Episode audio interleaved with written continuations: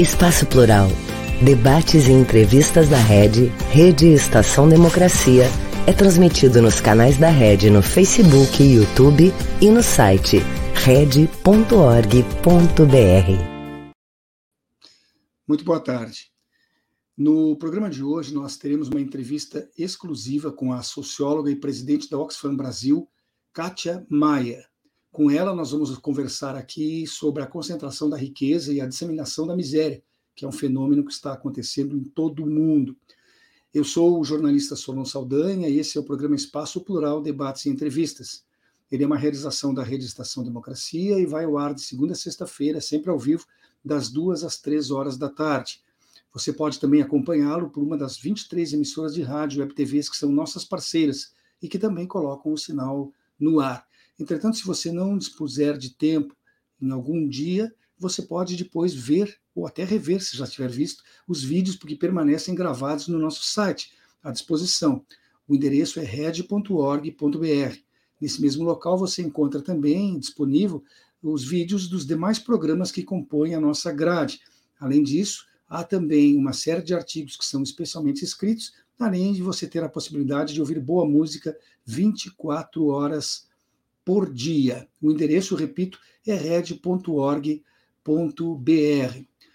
Muito boa tarde, seja bem-vindo ao programa, Kátia.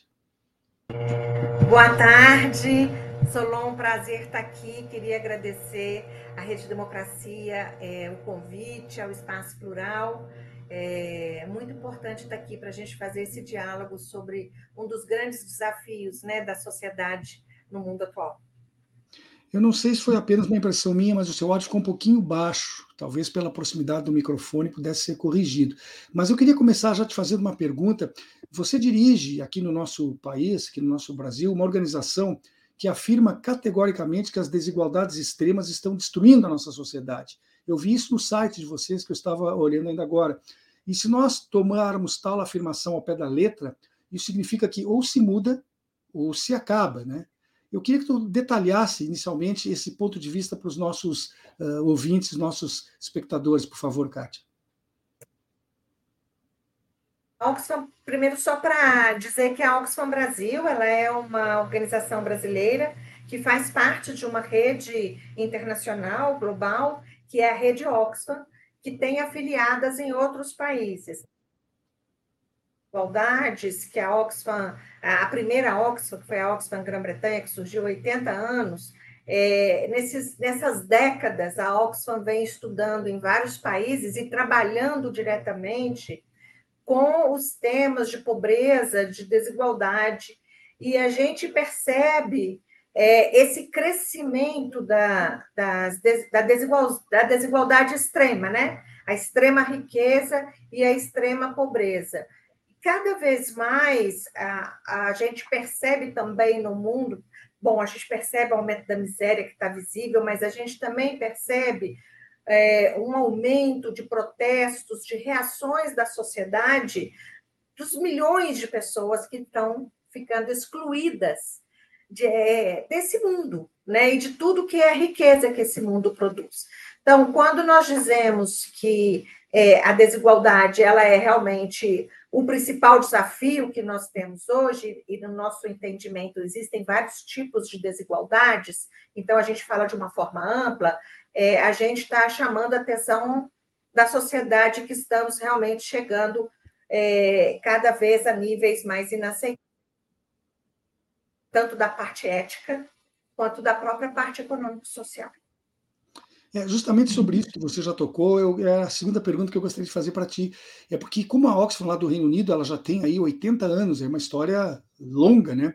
E, portanto, uh, bastante relevante. Né? Ainda mais agora que você colocou, e eu verifico aqui também nas minhas anotações, ela já está em 90 países no mundo todo. Em termos de crescimento, portanto, isso é um case de absoluto sucesso. Mas, em termos de resultados alcançados, você acha que estão conseguindo fazer alguma diferença neste quadro tão desalentador? Olha, é, a Oxfam ela trabalha é, nessa, nessa cerca de, de 90 países de forma descentralizada, né? Então, a gente tem um trabalho é, talvez seja importante explicar o seguinte: a Oxfam tem três formas de atuar para enfrentar a pobreza e as desigualdades. Uma é o trabalho de ajuda humanitário. Humanitária é uma organização que faz ajuda humanitária no mundo, tem, tem um histórico, ela surge com o trabalho humanitário. Outros são campanhas globais que a gente faz, mas também campanhas a nível nacional. Então, a nossa agenda das desigualdades e dos relatórios que nós lançamos anualmente no Fórum Econômico Mundial de Davos entra nesse espírito das, nessa linha né, das campanhas, mas a gente também faz trabalhos é, programáticos, né, de mais longo prazo, para poder contribuir com outras organizações, sempre trabalhando com outros e outras, é, a gente procura é, contribuir para influenciar em políticas, para melhora de vidas concretas. E a gente tem é, é, um histórico aí de realmente avanços conseguidos. Agora, o, o, o tema da, das desigualdades, ele é um tema amplo, né? Então, a gente tem uma atuação global, que é essa, do relatório anual que nós fazemos em Davos, onde nós conversamos com instituições multilaterais, com governos, com é, o poder econômico do mundo, né? as grandes empresas que estão aí, e, e alertando, né? E, e, dando visibilidade e, e mostrando para a sociedade que o que está acontecendo não é correto. Né? E a gente tem os trabalhos que a gente faz, como nós aqui na Oxfam Brasil, é, temos nosso trabalho aqui para enfrentar as desigualdades aqui, o racismo, que é o estruturante das nossas desigualdades, a questão de gênero, e no caso, por exemplo, é, dessa, dessa, desse extremo de riqueza e pobreza, nós consideramos um dos elementos fundamentais para enfrentar isso a questão de um sistema fiscal que seja justo e solidário, que é o que nós não temos no Brasil hoje. É, eu, repensando aqui, você veja que Oxfam, no Reino Unido, surgiu em 1942, quer dizer, em plena Guerra Mundial, né? O, o mundo estava numa, numa, situação extrema e já havia essa preocupação, já pensando no, no, posterior, na necessidade de se reconstruir e se acabar com essas desigualdades, é uma coisa muito interessante. Mas você citou aí o relatório anual, que isso é talvez uma das realizações mais importantes, que depois é levado lá para Davos, buscando apoio e certamente repercutindo o que ele consegue apresentar. Nos fale sobre o mais recente, que foi lançado agora no, no, no encontro que, que recém terminou, né? Em Davos agora de 2023. O que, que esse relatório traz que você pode relatar para a gente? Esse relatório ele está focado é, no que nós chamamos a sobrevivência entre aspas do mais rico, né? E como essa sobrevivência se dá é, é às custas de uma, um, uma ausência de tributação justa e adequada. A gente mostra nesse relatório é, que o 1% mais rico do mundo ele conseguiu embolsar, vamos dizer assim, quase duas vezes a riqueza obtida pelo resto do mundo nos últimos dois anos, né? É, a, a, a, gente, é, utilizando dados do Credit Suisse, da revista Forbes, Banco Mundial, FMI, a gente trabalha é, com dados de instituições multilaterais, instituições públicas reconhecidas, né? Se a gente pegar os dois anos da pandemia, de 2020 e 2022, é, a gente vê que para cada um dólar que foi obtido para uma pessoa que está entre os 90% mais, é, mais pobres do mundo, né? Você pega a população, pega os 90% que tem, é, que tem maior pobreza para cada um dólar, cada bilionário no mundo, gente, esse número ele é forte mesmo, parece que ele não existe, mas ele existe. É, eles ganharam, no período desses dois anos, um trilhão e sete, um bilhão, desculpa, e 700 é, milhões para cada um dólar. Que loucura. Você dizia, então, que 1% da população global detém dois terços da riqueza. E um terço da é. riqueza é para o restante é, nos últimos, da população. Nos últimos dois anos, exatamente isso. O 1% mais rico a, é, arrecadou, né? É, o, é, conseguiu receber duas vezes a riqueza obtida pelo restante do mundo nos últimos dois anos. Isso é um número realmente impressionante. Uh, mas falando nesse, nesses ricos aí, uh, esses muito ricos, né? Recentemente houve inclusive um movimento, certamente você tem conhecimento disso, que, que teve origem neles, nesses bilionários de países desenvolvidos, alguns deles, que chegaram a se propor eles próprios pedindo que suas fortunas fossem taxadas do modo mais efetivo. Né? Claro que esse grupo não é tão numeroso como poderia ser. E é importante se dizer que nenhum dos super ricos brasileiros se integrou a essa iniciativa. Você deve saber disso e o que, que acha dela? Então, essa iniciativa, que são multimilionários, né, é uma iniciativa que a Oxfam acompanha desde o seu início. A gente tem um diálogo com esse grupo de multimilionários. É, é, não é a primeira vez, né? Eles já vêm aí pelo menos por três anos, é, se posicionando, especialmente no Fórum de Davos, e agora eles, de uma forma muito mais incisiva, disseram que eles precisam pagar mais imposto. Eu acho que isso é importante pelo seguinte: é, às vezes parece que a gente quer transformar os bilionários em vilão, ou os milionários em vilão, não é, não é isso. Acontece que tem uma injustiça profunda, porque muito dessa riqueza concentrada ela é resultado de privilégios. Ela é resultado, por exemplo, para dar um exemplo é, é, bem simples para quem está aqui nos acompanhando, né? É você pagar o seu IPVA do carro e quem está comprando jatinho não pagar nenhum imposto para comprar um jatinho, né? Então você tem distorções seja no Brasil, seja no mundo, que fazem com que esses que muito têm, cada vez tenham mais. Então, ao você ter pessoas nessa situação de privilégio, que reconhecem que algo precisa ser feito, isso é fundamental. E o fato de não ter nenhum milionário, brasileiro, multimilionário, bilionário brasileiro, nesse esforço que é um esforço internacional deles próprios, né, dos, dos grandes ricos, é, é chocante.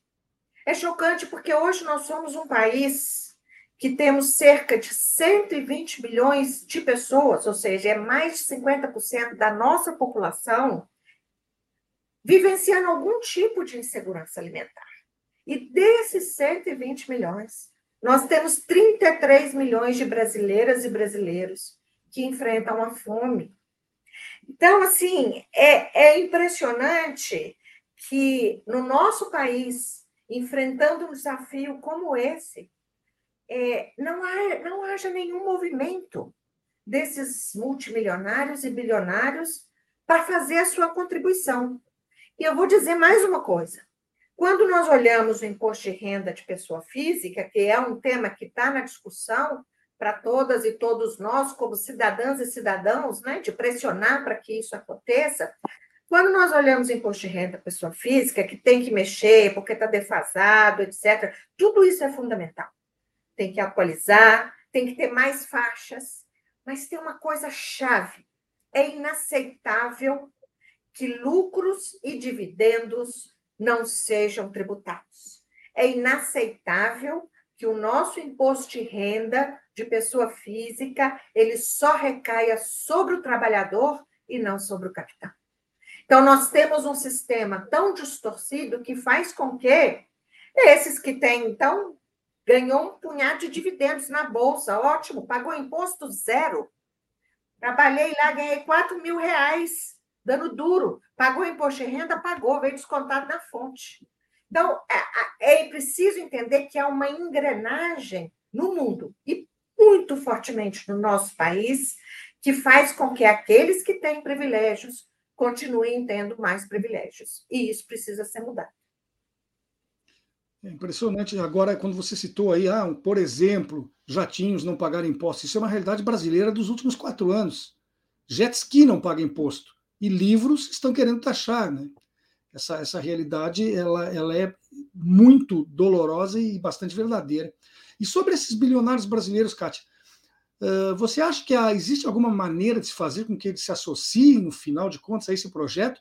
Existe alguma forma, talvez, de convencimento a eles, ou será que a única alternativa é que seja coercitiva, obrigatório, por uma determinação de lei?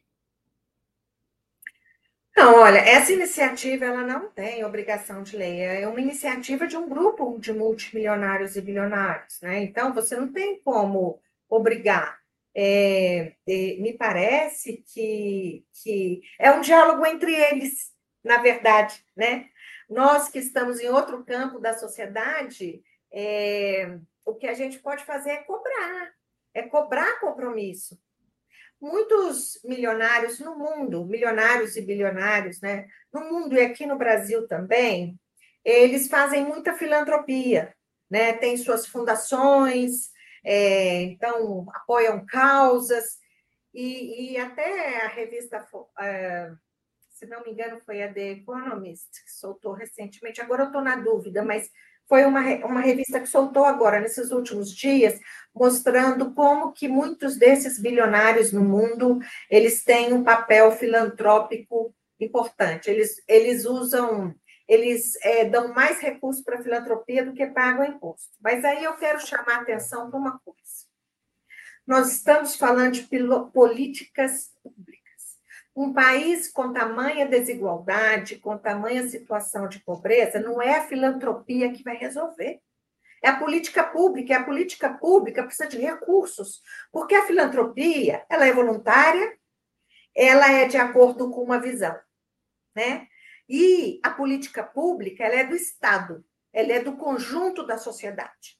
Então, é excelente que façam filantropia, mas é uma questão de responsabilidade assumir um compromisso com uma tributação mais justa e solidária no nosso país. E a gente não vê milionários e bilionários brasileiros assumindo qualquer compromisso com uma reforma tributária que seja justa e solidária e reconhecendo que eles também têm que pagar um imposto muito mais proporcional a riqueza que eles têm.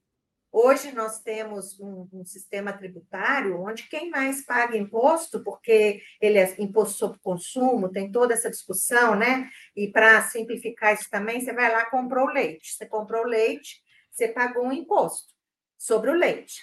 Aí você tem um, um salário mínimo de renda. Então, uma parte daquilo ali é, daquele litro de leite, uma parte foi para o imposto, e vamos dizer, sei lá, significa 0,1% é, do, seu, do seu salário. Aí o, o, o milionário tem uma renda de 2 milhões de reais por mês, aí vai lá e comprou leite, né? Aquele imposto do leite para ele vai significar 0,0000, entendeu? Então, eu peguei um exemplo simples do leite para as pessoas entenderem o seguinte: quando o imposto é fortemente sobre o consumo, quem tem menos paga mais imposto. Então, é muito importante resolver a, a, a mudança do nosso imposto ser, sair de ser é, sobre consumo e passar a ser sobre renda e riqueza, principalmente. Então, quem tem mais riqueza e renda, incluindo lucros e dividendos, são as pessoas que têm que pagar mais imposto nesse país, e não aqueles que têm menos pelo consumo, ou a classe média, que é a que paga é, mais imposto de renda de pessoa física. É a classe média. Os milionários não, porque grande parte da fortuna deles não é taxada. É, só para que fique claro, quando eu falei sobre a questão de, de força coercitiva, determinação de lei, é evidente que não era sobre esse movimento dos bilionários do mundo todo, até porque eles são de países diferentes, e cada um dos países de, dos quais eles fazem parte, têm suas próprias legislações, né? Isso se trata de um movimento. Mas eu quis dizer que para que brasileiros passassem a pensar semelhante a esse movimento, eles poderiam ou ser convencidos ou serem obrigados. E me parece que convencidos é bastante difícil. Logo, nós precisamos que haja mudanças nas leis do Brasil para que determinem que eles tenham que abrir mão desta riqueza que eles têm e que é abusiva. E sobre o, salário, sobre o, o imposto, eu não sei por que chamam de imposto de renda no Brasil, se o imposto é sobre o salário, não é sobre a renda. Renda não é salário, e salário não é renda. As coisas são distintas, mas as pessoas não se, não, não se apercebem dessa distinção. Né?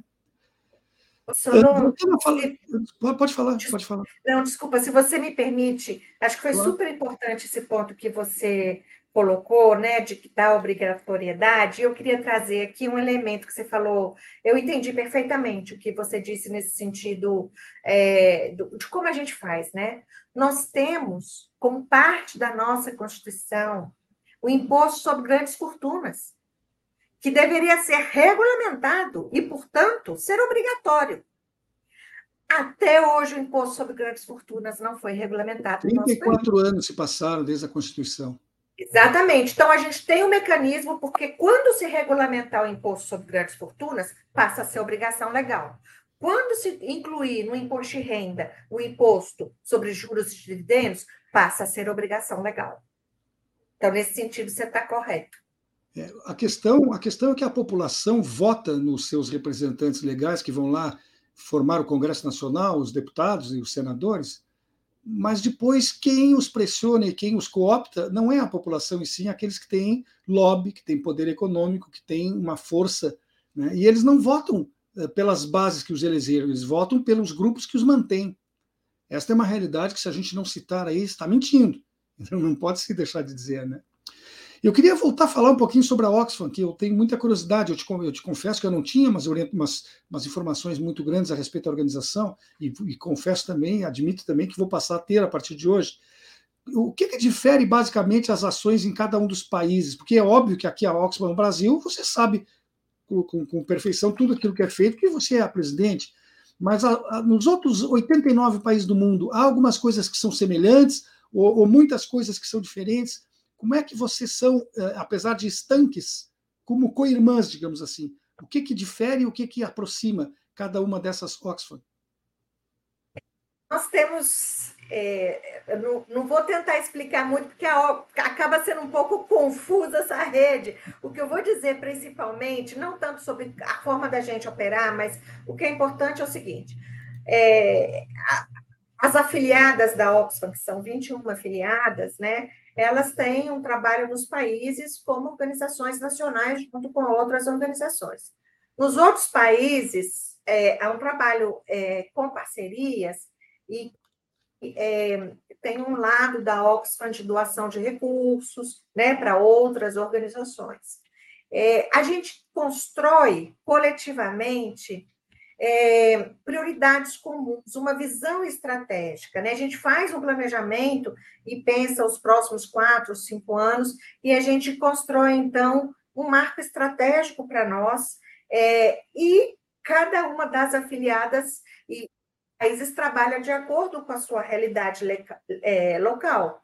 Mas a gente tem compromissos comuns, por exemplo, combate às desigualdades, a atuação em crises humanitárias, a questão das, é, da justiça climática, o tema de gênero, que é um tema que aí uns países trabalham mais, outros trabalham menos, a questão racial, né?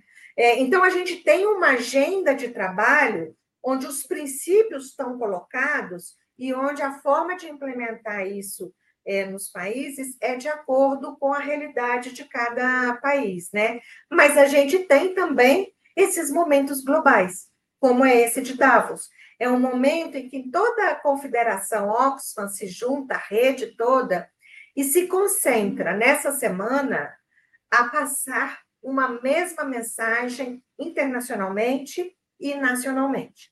E essa mensagem, no caso, é, esse momento de Davos, ela é subsidiada pelo estudo que a gente faz e o relatório que a gente lança é, em Davos. Você esteve lá na Suíça nesse, nesse evento, esse último?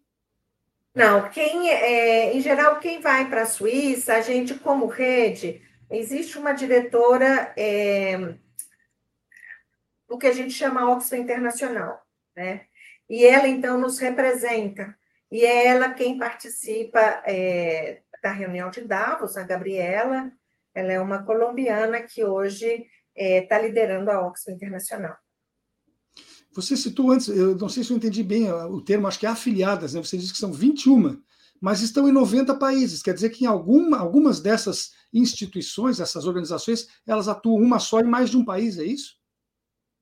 E, bom, primeiro assim, é, essa atuação fora dos países de origem das afiliadas, ela é uma atuação em função de programas que são desenvolvidos nesse país em conjunto com organizações locais.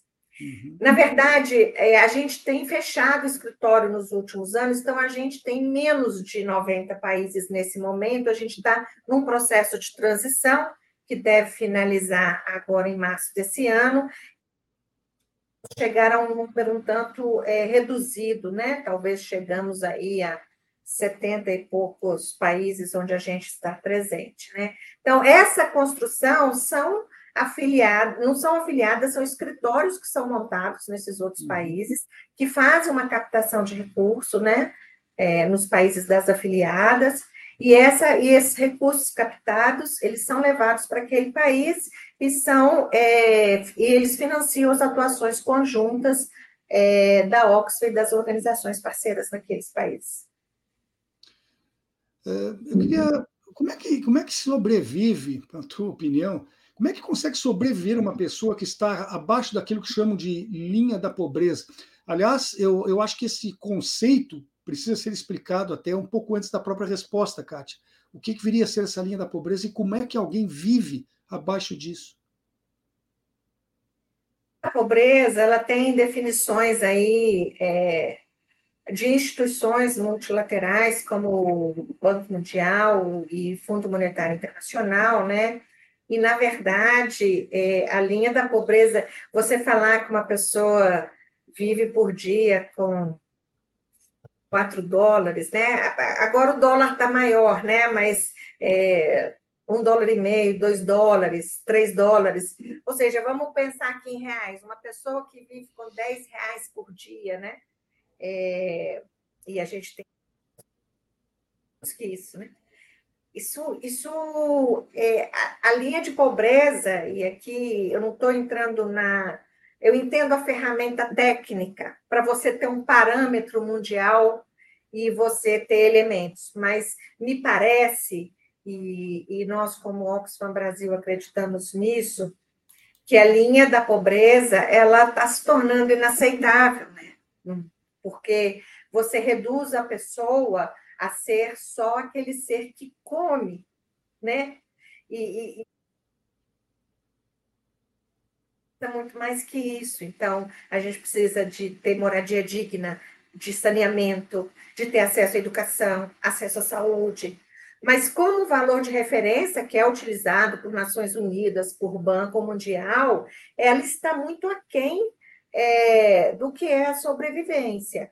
E me parece que o que nós estamos vivendo no Brasil hoje, como eu falei, a insegurança alimentar, e quando a gente vê é, essas 33 milhões de pessoas que estão passando fome, é, eu acho que traz para nós essa dor, né? Porque a fome dói, a fome mata, a fome, nossa, é, a gente estamos vivendo o que está acontecendo aí, é, estamos é, vendo o que está acontecendo, o que vinha acontecendo com os Yanomamis, né?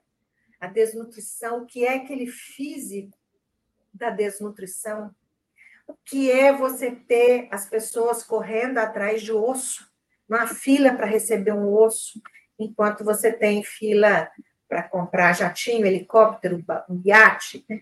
Então, assim, é, é para mim, quando a gente está falando de pobreza, eu, eu, eu traria dois elementos. Primeiro, que essa pobreza, ela não cai do céu, né? Essa é uma pobreza construída. Você nasce numa família pobre, mas não, não, não é um desígnio é porque foram feitas escolhas políticas e decisões políticas que fizeram com que aquele território onde você nasceu, aquela família onde você nasceu, não tenha o mesmo direito de acesso a tudo aquilo que a sociedade produz. Então, é, você tem uma grande parcela da população totalmente colocada como cidadãs e cidadãos de segunda categoria que não tem direitos, e os direitos estão garantidos na Constituição.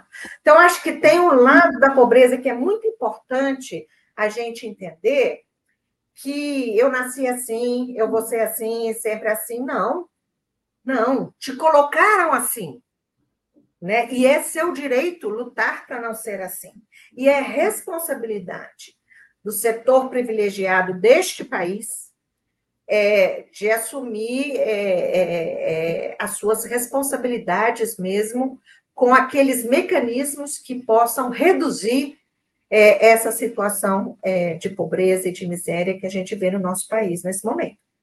Depois da pandemia, não precisa nem de fazer, ir lá nos dados do IBGE, da Fundação Getúlio Vargas. Basta andar nas ruas, nas grandes cidades. A miséria a pobreza está ali, né? A população de rua está ali, aquela condição absolutamente desumana. E nós não podemos achar que isso é normal, isso não é normal. Isso é uma construção de uma classe privilegiada, de setores privilegiados que não estão assumindo sua responsabilidade é, com relação à construção de um país mais equitativo. Isso de eu nasci assim, vou ser sempre assim, é só um trecho da música da novela Gabriela, né? Não pode ser a nossa realidade do dia a dia. Pelo menos a gente não deseja que, que continue sendo assim. Nós temos um breve intervalinho agora, são só três vídeos que vão passar aí, já estaremos de volta.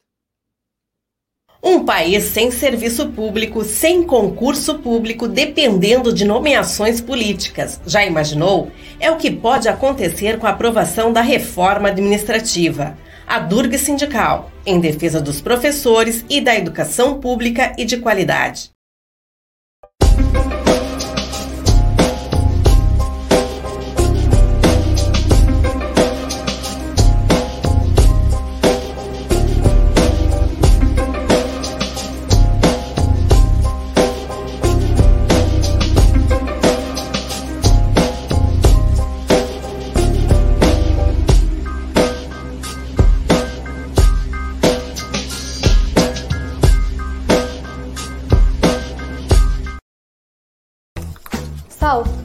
Acende a luz.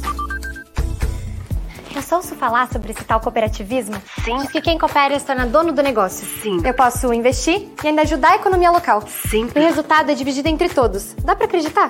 Sim. Eu posso ter crédito e solução para tudo. E não é um banco. Sim. Mas será que vale a pena? Sim, é simples. A Cressol tem tudo isso lá. Ganhar é para todos. Se eu quiser cooperar? É simples. Vem junto. Cressol. Nós estamos de volta com o programa Espaço Plural, Debates e Entrevistas. Ele é uma realização da Rede Estação Democracia e nós contamos com 23 emissoras de rádio e web TVs parceiras que retransmitem o sinal. Suas sedes estão localizadas em cidades do interior do Rio Grande do Sul, sul de Santa Catarina e também em Brasília. O programa vai ao ar de segunda a sexta-feira, sempre das duas às três horas da tarde, ao vivo. Mas se você não puder acompanhá-lo nesses dias e horários, ou em algum desses dias e horários, você pode procurar no nosso site, red.org.br, porque lá ficam disponibilizados todos os vídeos, porque os programas são gravados. Uh, o endereço, vou repetir, red.org.br. Lá também tem uma série de artigos que são especialmente produzidos para esse espaço e ainda 24 horas por dia com boa programação musical. No Espaço Plural de hoje, nós estamos recebendo para uma entrevista exclusiva a socióloga e presidente da Oxfam Brasil, a Oxfam Brasil, Kátia Maia. Com ela, o assunto está sendo, entre outros temas, eh, a concentração da riqueza e a disseminação da miséria que está aí acontecendo no nosso mundo. Kátia, o quanto a questão educacional impacta na pobreza? A... E me parece Sim, estou te ouvindo. Você me ouve? Você está vendo uma realimentação do teu microfone. Eu não sei se tu está com alguma caixa de som ligada próxima a ele. Não. É, mas, enfim, tente, tente colocar. Vamos ver se a gente consegue lhe ouvir. Melhorou agora? Sim, está. Pode, pode prosseguir. Posso prosseguir. Tá. É, então, é, a educação, eu diria que educação, saúde, né? São, são dois pilares aí quando a gente está falando de reduzir pobreza e combater desigualdade. É, o Brasil, nesses últimos anos, com a pandemia, a gente teve uma perda, né? Todos os especialistas da área de educação falam da perda que a gente teve de décadas com relação à educação.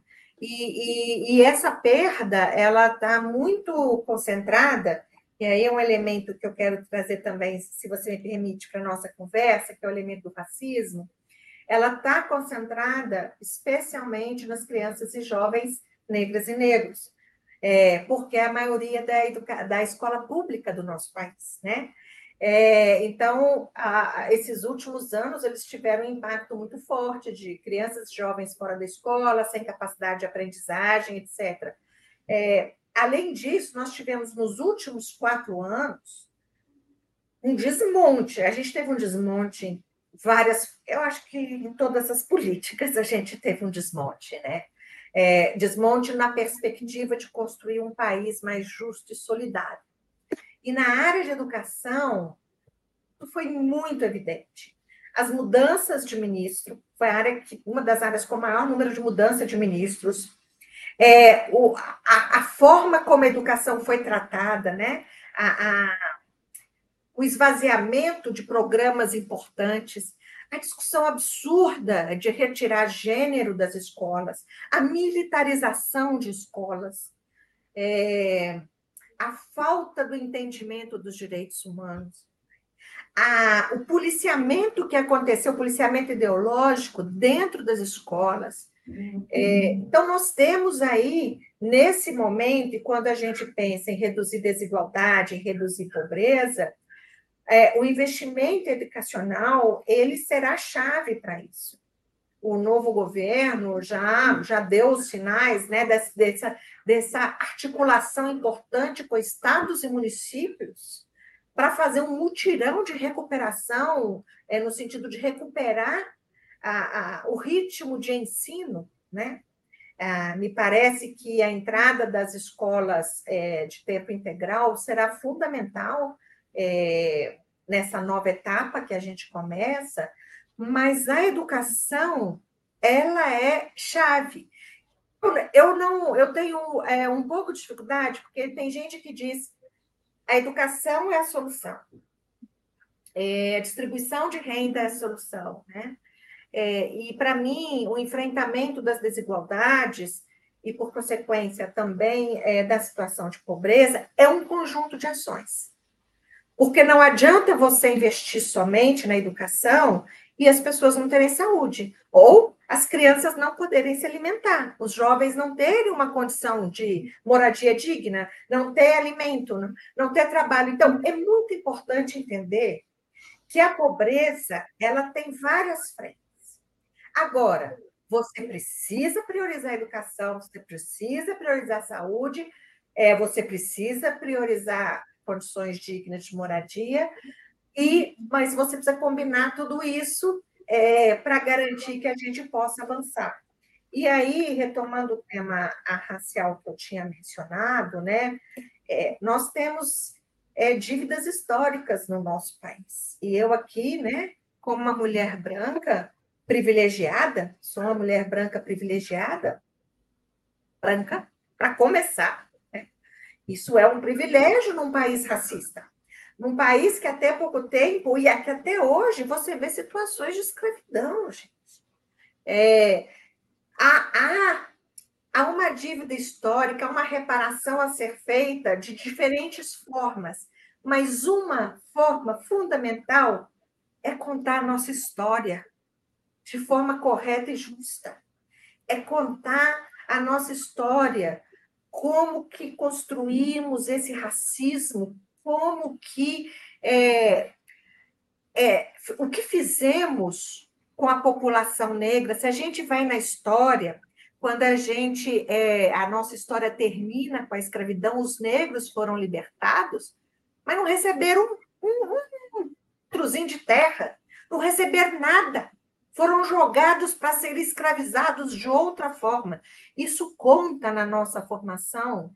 E se a gente não falar disso, no nosso processo de educação, se a gente não falar que não houve descobrimento do Brasil em 1500, que houve uma ocupação do Brasil em 1500 e que havia aqui povos legítimos que foram dizimados, e estamos agora vivenciando esse momento de genocídio contra os Yanomamis, que era algo que Parece que fazia décadas né, que, que o governo, o último governo aí do Bolsonaro, ele, ele, o Bolsonaro sempre teve essa questão com os Yanomamis, né? E o que esse governo Bolsonaro fez com a questão dos povos indígenas é inacreditável, né? É inaceitável, precisa ser responsabilizado. Então, o que eu quero dizer é o seguinte: nós temos um caminho longo que, junto com a educação, junto com a saúde, junto com as políticas de emprego, etc., nós temos que fazer essa revisão é, e, e, fazer essa reparação histórica, é, contando a nossa história do jeito que ela foi mesmo. Baseado nessa sua última resposta, eu acredito que você vê a mudança do governo Bolsonaro para o governo Lula como uma possibilidade de um aumento de esperança de medidas apropriadas para que se combata ou se reduza, pelo menos, a desigualdade social no nosso país.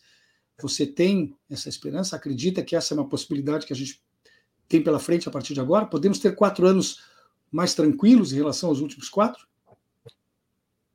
Olha, essa eleição eu considero que foi uma das eleições mais difíceis do país. Né? A, a Oxfam Brasil é uma organização apartidária. É, somos uma organização política no sentido de que defendemos uhum. posições, uhum. né?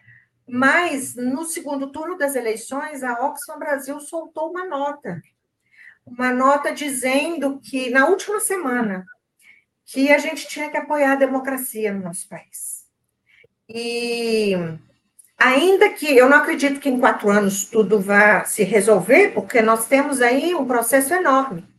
Mas primeira coisa é reconhecer que nós estamos tendo um governo democrata.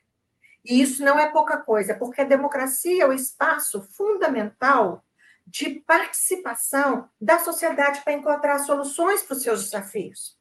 Quando você não tem a democracia, quando você tem um governo autoritário, só existe um setor que tem diálogo com esse governo e as benesses, que é o setor privilegiado de sempre, né? Uma das coisas do governo Bolsonaro foi eliminar conselhos. Você pensa bem, a primeira atitude, quando ele elimina conselhos, ele eliminou o Conselho nós estamos agora com 33 milhões de pessoas é, passando fome, um total de 120 milhões com inseguridade. O Brasil tinha saído do mapa da fome. Então, nós temos uma situação é, nova e de esperança, sim. Por quê? Primeiro, que foi com a experiência de anos atrás que nós conseguimos avançar em sair do mapa da fome, aumento da participação, várias políticas, porque a, a, na época dos primeiros oito anos do governo Lula, é, as políticas elas se complementavam, né? Então, não era só o Bolsa Família, era o Bolsa Família, era o programa de aquisição de alimentos, né? Era a, o aumento real do salário mínimo. O aumento real do salário mínimo é fundamental para você é, poder ir tirando as pessoas da situação de baixa renda. Então, agora, é, eu diria que há muita esperança, ainda que haverá muita dor. A primeira dor é saber que nós hoje somos um país onde existe uma extrema-direita absolutamente fortalecida e raivosa, é, e que vai para além do Bolsonaro vai para além dele. A extrema-direita está colocada como um ator em diferentes níveis da sociedade, né? É, o golpe que estava em curso e que foi paralisado, né, é, é com seu momento no dia 8 de janeiro, é, ele mostra isso, né? Você escuta as pessoas falando e a toda. É, não podemos trazer. Eu detesto quando dizem que é louco. Primeiro, que é um desrespeito é com, com a psicanálise que trata da loucura, né? É, é, uma tem uma enfermidade de loucura, tem não, não vamos fazer isso. As pessoas estão ali, muitas daquelas pessoas acreditam, acreditam nos valores, naquelas formas. Então, tem um desafio com a extrema direita que vai ser doloroso, ao longo desses quatro anos, porque este ator extrema-direita vai estar presente cotidianamente nesses quatro anos. Tem um outro desafio é, que eu diria que, ainda que a gente é, conseguiu eleger um governo é, com uma aliança ampla, né, para muita gente demasiado ampla, mas é a aliança necessária para resguardar a nossa democracia. Então, acho que era isso que nós tínhamos, não havia outro caminho que não uma aliança ampla. Mas essa aliança ampla, ela não se repete em termos de poder no Congresso Nacional. Então, nós temos um Congresso Nacional ainda com os três Bs, né? Bala, é, boi, bala, boi, e me faltou outro e Bíblia. E Bíblia. Hã? Bíblia. Bíblia. Nós temos ainda é, essa, essa, essas três forças que são três forças muito grandes dentro do Congresso Nacional e que podem, em algum outro momento, apoiar projetos do governo, que são projetos para o interesse de uma população que está na miséria, que está sofrendo muito, e isso será um grande, um grande desafio. E eu diria que tem um último, um terceiro. Eu acho que como o que nós estamos vendo com, com os Yanomamis nesse momento, só foi possível de ver porque a gente tem esse novo governo do Lula. Um governo da democracia, da transparência, do respeito humano, né?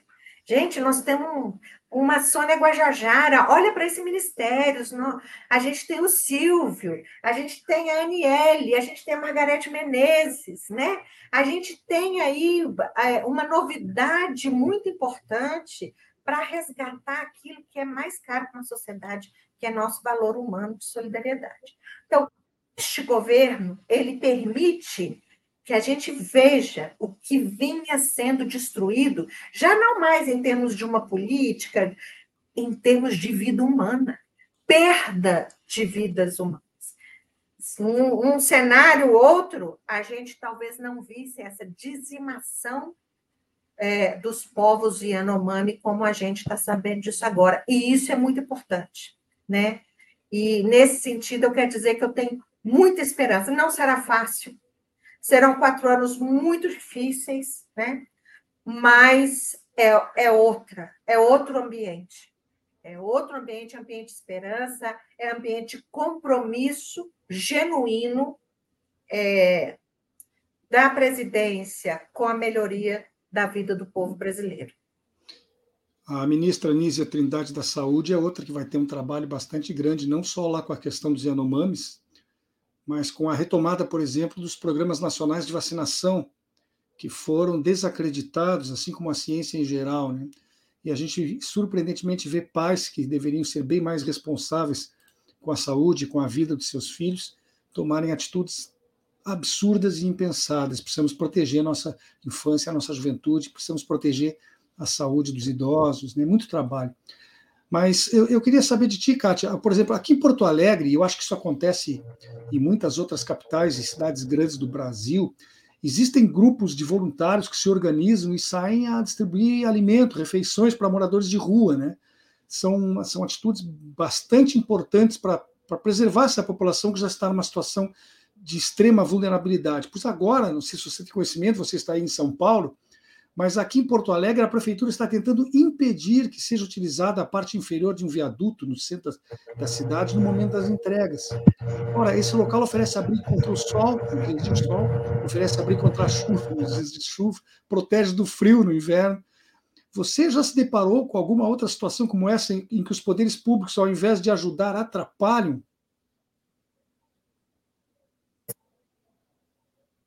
você está contando o que está acontecendo em Porto Alegre, bom, é, eu não sei se você sabe, mas aqui.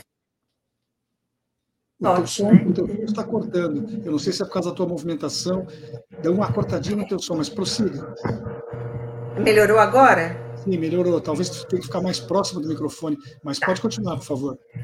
Então, eu, eu estava dizendo que aqui em São Paulo a gente tem o padre Júlio Lancelotti, que é um padre dedicado à população de rua. Ele deu uma entrevista tivemos... aqui no nosso programa, ele nos concedeu uma ele... entrevista aqui no Espaço Plural, é uma figura humana notável. De novo, você está sem som. Que eu tenho que arrumar o contato, talvez como você se mexa, não sei, porque o som de vez em quando dá uma cortadinha. Mas vamos lá, a entrevista veio bem até agora, nós vamos continuar com ela, que vai dar tudo certo. Deixa eu ver aqui. Não, estou lhe ouvindo, estou lhe ouvindo. Tá ouvindo. Então, é, aqui em São Paulo, a prefeitura, em, sei se foi o ano passado ou o ano anterior, colocou justamente nesses lugares, é, abaixo dos viadutos, né, pedras para as pessoas não poderem ficar ali. Para as pessoas. Hã? As pessoas dormiam embaixo dos viadutos, né? É, para as pessoas não dormirem ali. E padre Júlio Lancelotti pegou a marreta, até me emociono, naquela idade dele, foi para debaixo do viaduto quebrar aquelas pedras, porque isso é de uma desumanidade de uma crueldade, gente. Por isso que, para mim, Solon, tem uma coisa, sabe? Que eu acho que é um desafio nosso aqui no Brasil de reconstrução do nosso valor humano mesmo. Como a gente vê o outro ser humano. E a educação vai ter um papel importante para isso, sabe? Porque você achar que você põe as pedras ali para você não ver aquelas pessoas irem procurar outro lugar zero acolhimento.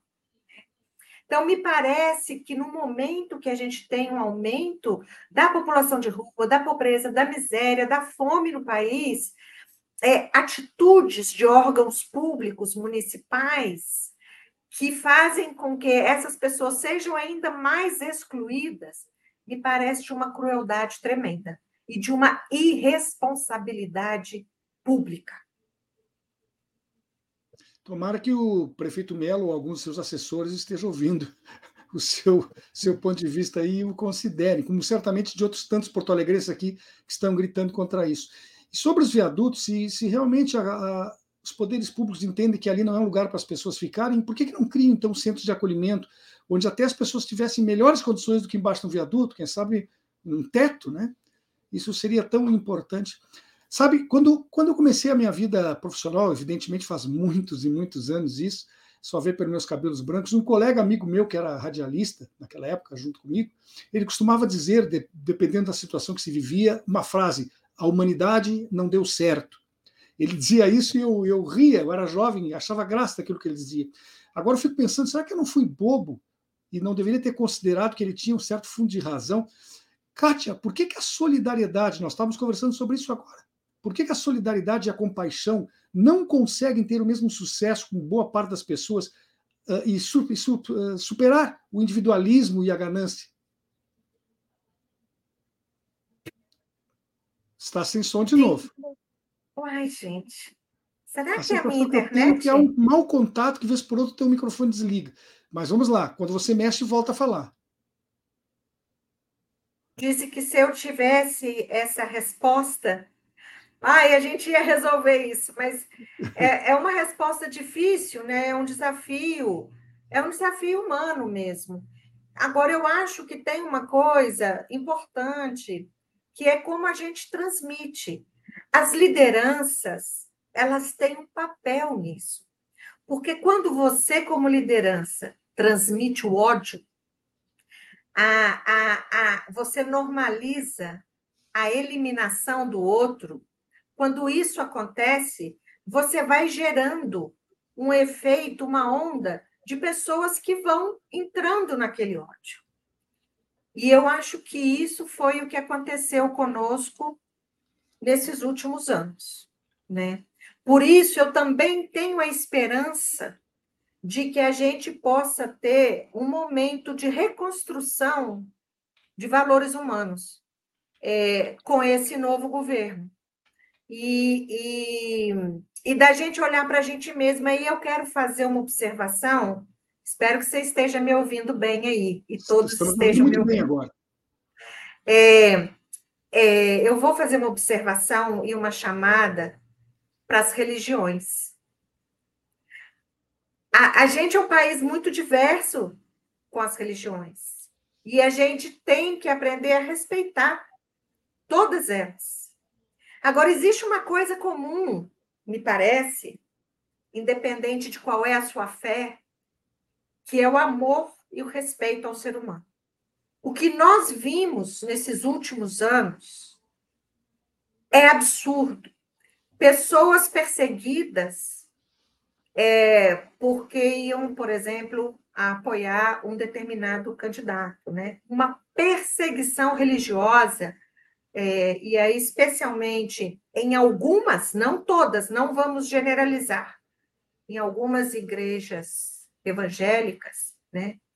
é, de é, ter se envolvido da política de uma tal forma que seus fiéis, suas fiéis, né, seus membros é, estavam sendo perseguidos é, por pensar diferente. Então, eu acho que tem um chamado para as religiões muito grande, porque uma religião, gente, não pode pregar o ódio, não pode pregar as armas, não pode promover, é, é, é, não pode ignorar a solidariedade, né?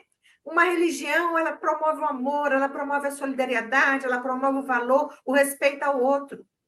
Se eu tenho diferenças, porque tem coisas que eu acredito e você não, cada um no seu no seu quadradinho, né?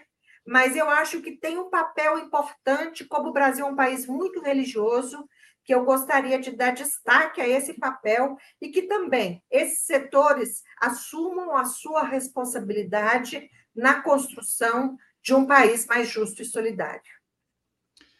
Nosso tempo está quase se esgotando, mas eu queria deixar um espaço aqui para que você fizesse a seguinte colocação. Se alguém que estiver nos vendo ou ouvindo agora decidir dar o seu apoio ao trabalho que é desenvolvido pela Oxfam Brasil, o que, que essa pessoa deve fazer? E eu te pergunto: este apoio possível é apenas de ordem financeira ou há como se associar também a algum trabalho ou iniciativa da organização? É, muito obrigada por essa oportunidade, Solon. É, eu diria, por favor, vocês podem procurar no Google Oxfam Brasil, que vai aparecer lá a nossa página, né, na, o nosso site. Vocês podem conhecer mais o nosso trabalho, vocês podem nos apoiar financeiramente, também podem apoiar as mobilizações que a gente faz, né? As campanhas que a gente faz. A gente agora está com uma campanha no nosso site que é, é 10 prioridades para os 100 primeiros dias de governo. A gente vai fazer uma avaliação disso ao final, estão lá. Aí tem um lugarzinho para as pessoas assinarem, apoiarem, né? Então, é, e nos acompanhar nas redes sociais também, é, essas são formas de apoio. A Oxfam Brasil, ela ainda não tem um programa de voluntários, né? Mas a gente está pensando em construir isso, mas no momento é financeiro, é apoiar nossas campanhas, é nos seguir nas redes sociais e é nos ajudar a cobrar de quem tem a responsabilidade que realmente a prioridade desse país seja a equidade e, e a justiça.